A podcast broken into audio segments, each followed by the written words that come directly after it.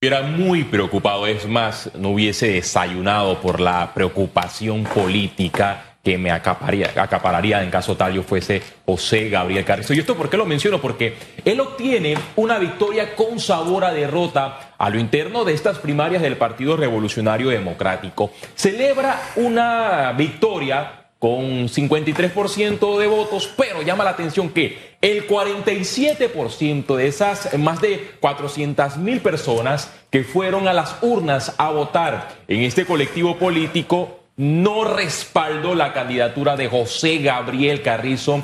Y ahí hay un mensaje muy claro y hay que analizar muchos puntos. Yo estuviera haciendo desde ya el, el, el acercamiento con el señor Cristiano Adames en vista que, como va el conteo, lleva más de 103 mil votos. Y si analizamos esos votos que obtuvo eh, eh, Cristiano Adames, quien se quedó con la segunda posición, y le sumamos el porcentaje de votos nulos y votos en blanco, es una gran cantidad de votos, por arriba de 66 mil votos entre blancos y nulos y haciendo eh, un estudio en la historia política de los partidos que iniciaron estos procesos internos de primaria. Y por primera vez un partido político en Panamá tiene ese alto porcentaje, ese alto número de votos nulos y votos blancos, por arriba de 66 mil votos que le están enviando un mensaje directo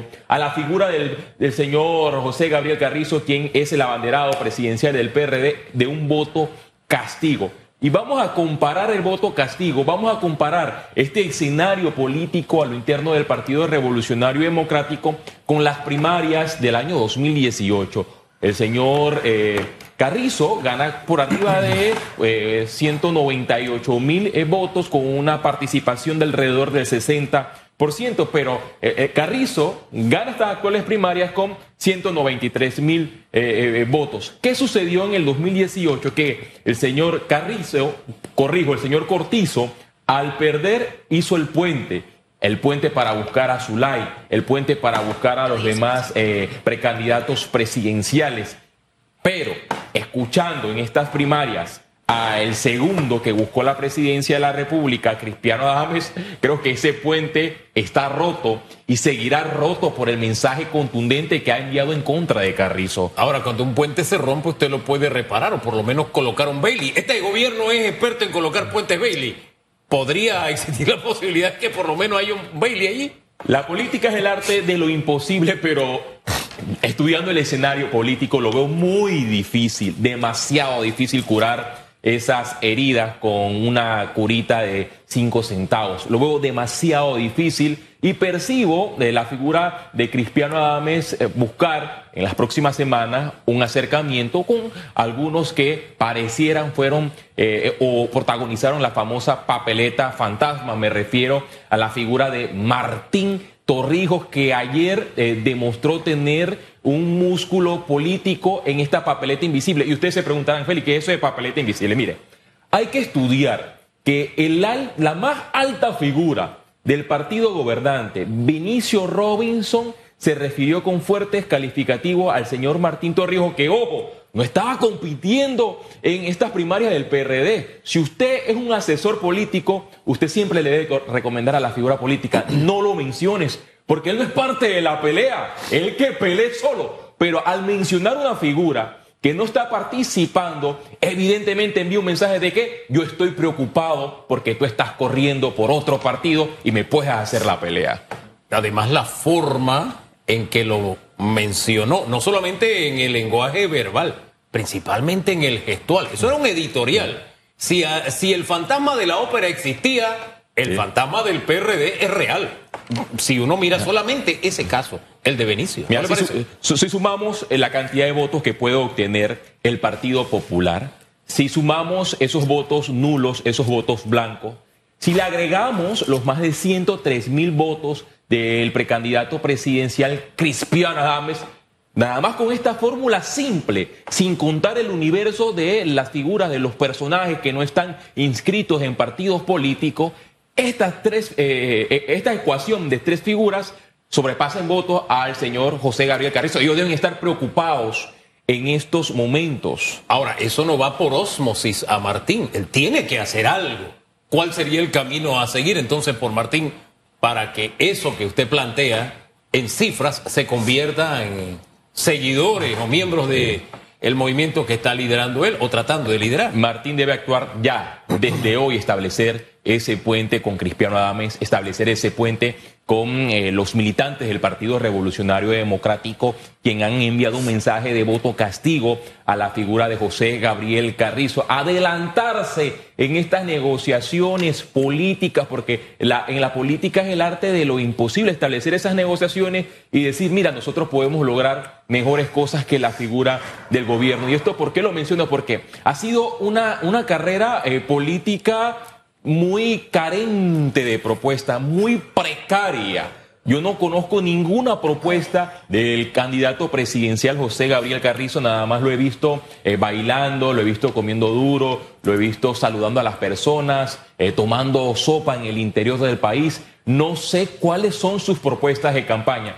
Y ahí tiene una oportunidad Martín Torrijos con Cristiano Adames y las figuras que no respalden al señor José Gabriel Carrizo. Vamos a sentarnos vamos a presentarle a la militancia del Partido Revolucionario Democrático que nosotros sí tenemos una propuesta clave, porque ellos solamente tuvieron a un candidato presidencial, a José Gabriel Carrizo, que obtiene, eh, ya la, va a aparecer en la papeleta de caras a las elecciones generales, pero es un candidato que no llegó a ningún medio de comunicación a ofrecer una entrevista. Miren, yo estoy con, eh, yo estoy abierto para recibir cualquier tipo de, de, cuestionamiento, porque yo creo que la gestión ha sido transparente. Hemos visto todo lo contrario, ha sido opacidad lo que ha perseguido al señor José Gabriel Carrizo. Es más. ¿Y usted cree que cambie ese, esa estrategia? Porque creo que esa estrategia debe venir de los asesores.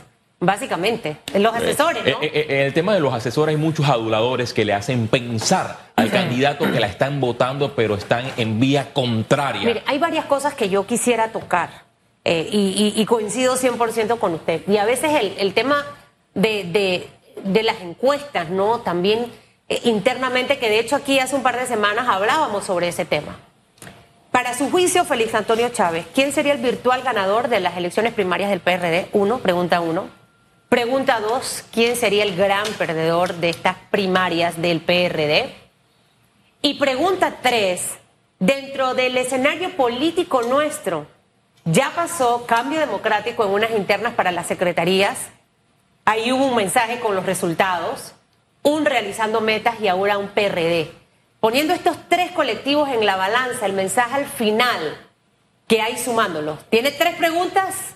Son tres respuestas, periodista del cañón verbal. Mira, matemáticamente el ganador obviamente es José Gabriel Carrizo, pero cuando eh, le sumamos a aquellos que no han respaldado la figura, él gana, pero a la vez pierde. Suena contradictorio, pero pierde porque la militancia del Partido Revolucionario Democrático, el partido más grande del país, el partido con más músculo político y eso hay que reconocerlo con más de 400 mil personas que salieron de su zona de confort y fueron a las urnas a votar, le han dado un voto eh, castigo y es un mensaje ¿Y ahí claro. quién gana? Con ese voto castigo, ¿quién gana?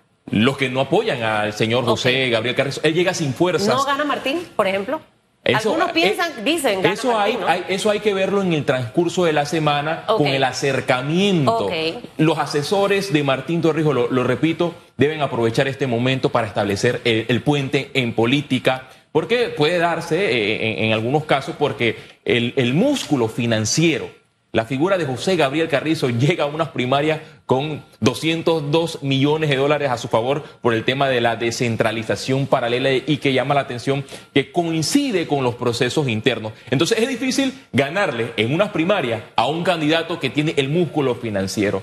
Pero ese tema se debe diferenciar ya luego de estas elecciones primarias con, con ese acercamiento que pueden tener con Martín Torrijos, que es el que puede obtener esos votos si se une, eh, lo repito, a la figura de Cristiano Adames, que yo lo percibo por el, Miguel?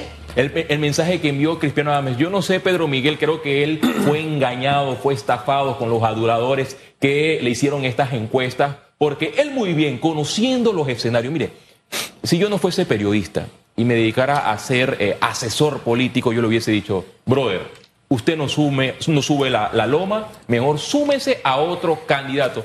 Pero lo- los políticos a veces eh, se dejan engañar ¿Por con qué sus adoradores. ¿Cómo así? Porque él creyó que iba a, a- a tener bastante votos. Es más, Calixto queda como un competidor más grande en comparación a la figura de Hasta Pedro con Miguel. Calixto habría que ir a tocarle la puerta para hablar con él. Claro, con El Calixto demostró porque ha demostrado que pese a no tener un músculo financiero, a no tener recursos, Calixto Silgado, el Obama panameño, logró tener una gran cantidad de ¿Por qué votos que sumaría. Usted ¿Por se ríe, pero? No, porque en política, en, en ¿Por qué política ya- Obama para entender? no, porque ese eh, el nombre que él se puso. Sí. Pero llama la atención que una figura, que, una figura que, que fue desconocida puede sumar votos. ¿Sacó más que el señor Pití?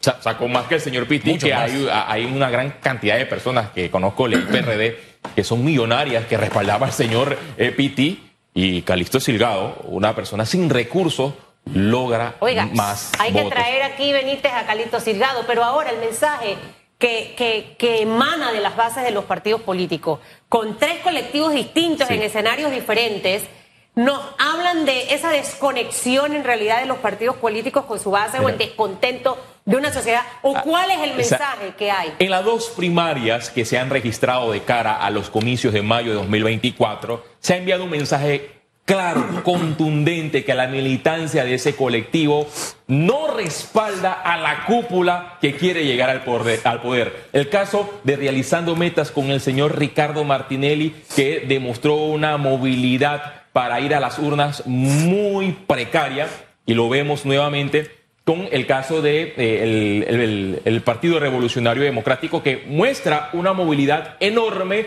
pero la gran cantidad de inscritos de este partido político no respalda al, al candidato ungido del gobierno. Dice, dice Martinelli, yo gano si aunque pongan a todos, voy a usar su- sus palabras, aunque pongan a todos los candidatos en una licuadora no me ganan. Eso es falso. El que va a ganar es el que más llega unido, el que llega con más alianza de cara a estos comicios generales. Mire, aquí hay que retomar el tema de las encuestas otra vez. Y no es que yo quiera hablar mal de las encuestas. Las encuestas bien hechas son una herramienta que miden un momento específico en política, en mercado, en lo que usted quiera. Bien hechas.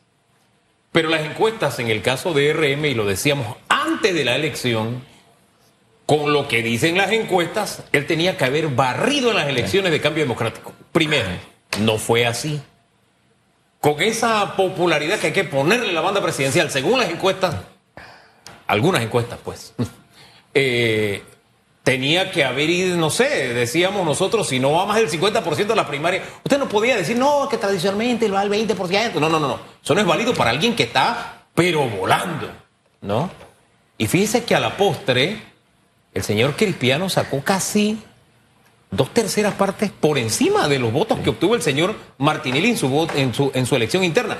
No es que estemos comparando manzanas con peras, pero sí son puntos de referencia e Sí. inflexión a tomar en cuenta, porque a propósito de las encuestas, y le doy entonces la palabra, a mí me llegó las encuestas que supuestamente hacían soñar a Pedro Miguel, y lo tenían volando también. ¿De qué posición salían esas Esa encuestas? salí de primero. Santo y por Padre, calle. santo Entonces, Dios. cuando usted ve que eso se traduce en nueve mil y tantos votos, que el Obama panameño estaba en, a menos de mil votos de usted sin invertir, yo me preocuparía es por el voto, la inversión, el voto por mil. Si a don Ricardo le costó 21 mil y tantos cada voto, ¿cuánto le habrá costado al ganador en el PRD? Bueno. Digo, sumando lo de lo que le da el tribunal, o le damos nosotros, ¿no? Más lo de la descentralización. Y así nos vamos con cada uno de los que hacia abajo invirtió. ¿Cuánto le habrá costado cada voto? Esa Ah. matemática sería interesante. Sería interesante, vamos a evaluarla en el transcurso de los días porque será una cifra que será muy elevada en comparación a los votos que obtuvo el expresidente de la República, eh, Ricardo Martinelli, si lo llevamos o lo traducimos en dinero por arriba de 20 dólares cada voto, pero bueno, es parte de lo que vivimos en este proceso interno de los partidos políticos donde las encuestas, mira, yo respaldo las encuestas que muestran una fotografía del momento, pero hay algunas encuestas, y debo reconocerlo, que buscan cómo eh, manipular a la población porque le venden que el candidato está volando, pero cuando se hace el ejercicio de la verdadera encuesta de carne y hueso, se contrastan esos resultados. Y bien, lo decía Hugo, eh, Hugo no comparando eh, pera con manzana, de la proporcionalidad de votos que obtiene eh, Cristiano Adames, el doble, el triple de la figura de Ricardo Martinelli. Si lo vemos en votos de primaria y la cantidad de votos que obtiene José Gabriel Carrizo. El escenario está para que el que quiera llegar al poder se despoje de ese orgullo político y desde ya comience a buscar alianzas. Yo veo por el momento, y el escenario puede cambiar, escuchen bien, el escenario puede cambiar, una alianza, posible alianza entre Zulay Rodríguez, puede que yo esté equivocado, pero hoy yo veo una posible alianza entre Zulay Rodríguez, Cristiano Adames, Martín Torrijos, el Partido Popular. Zulay con Martín. Lo veo una posible alianza porque antes de, esto, lo veo porque antes de estos comicios Zulay tuvo un acercamiento con Cristiano Adames y ellos dos odiaban. O sea, y este acercamiento uno tiene que, respaldar que dos personas que se odiaban, que se gritaron un sinnúmero de insultos en el pleno legislativo, en un debate, se sentaron para dialogar y para hablar de propuestas. Solo que tienen un enemigo político por otro lado, ahora, ¿no? Veo otra posible alianza, y esta ya está requete confirmada entre país panameñismo, en caso tal, eh, cambio democrático, si llega a ganar Rómulo Rux en el proceso interno. Veo al partido Molirena alejarse del Partido Revolucionario Democrático y unirse a la visión de realizando metas que comanda el expresidente de la República. Oye, yo estoy Ricardo viendo aquí a los diputados que se quedaron, que ya no van.